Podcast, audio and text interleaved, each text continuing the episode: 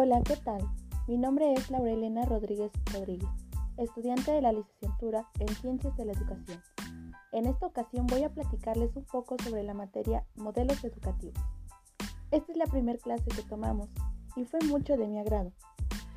Nunca habíamos trabajado de esta forma.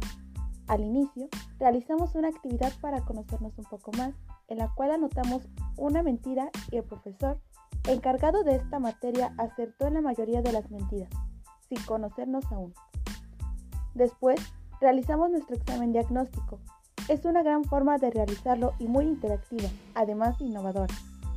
Eso hace que el tiempo se pase muy rápido. A pesar de que son cuatro horas seguidas, la clase es muy interesante.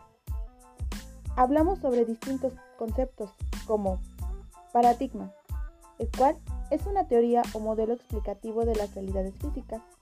Un paradigma es un modelo mental que filtra nuestras percepciones, organiza nuestros saberes en torno a un esquema, relaciona de un modo determinado, nos dice en definitiva cómo pensar, cómo enseñar, cómo aprender, cómo solucionar un problema.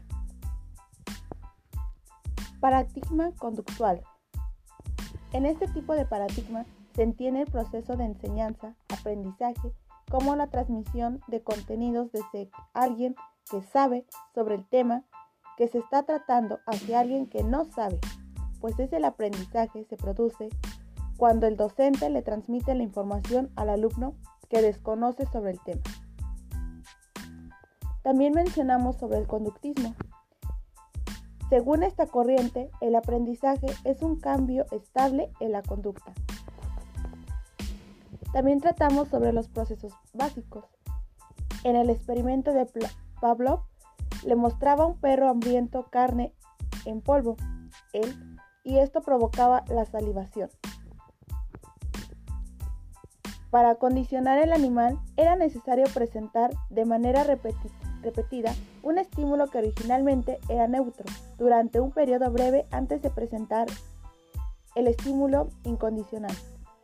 Pavlov a menudo utilizaba un metrónomo como estímulo neutro. Extinción. Disminución en la intensidad y desaparición de una respuesta condicionada debido a las presentaciones repetidas del estímulo condicionado sin el estímulo incondicionado.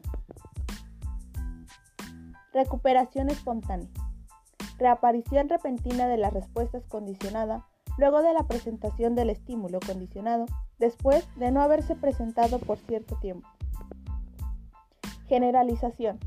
Ocurrencia de una respuesta ante un estímulo o una situación distinta a la que existía en el aprendizaje original. Discriminación. Responder de manera diferente dependiendo del estímulo. Condicionamiento de orden superior. Utilizar un estímulo condicionado para condicionar un nuevo estímulo neutro emparejando ambos estímulos. Bueno, pues esto fue todo lo que pudimos ver durante la sesión. Espero que hayan disfrutado mucho porque yo la verdad disfruté y aprendí cosas nuevas, además de una forma nueva de trabajar. Gracias.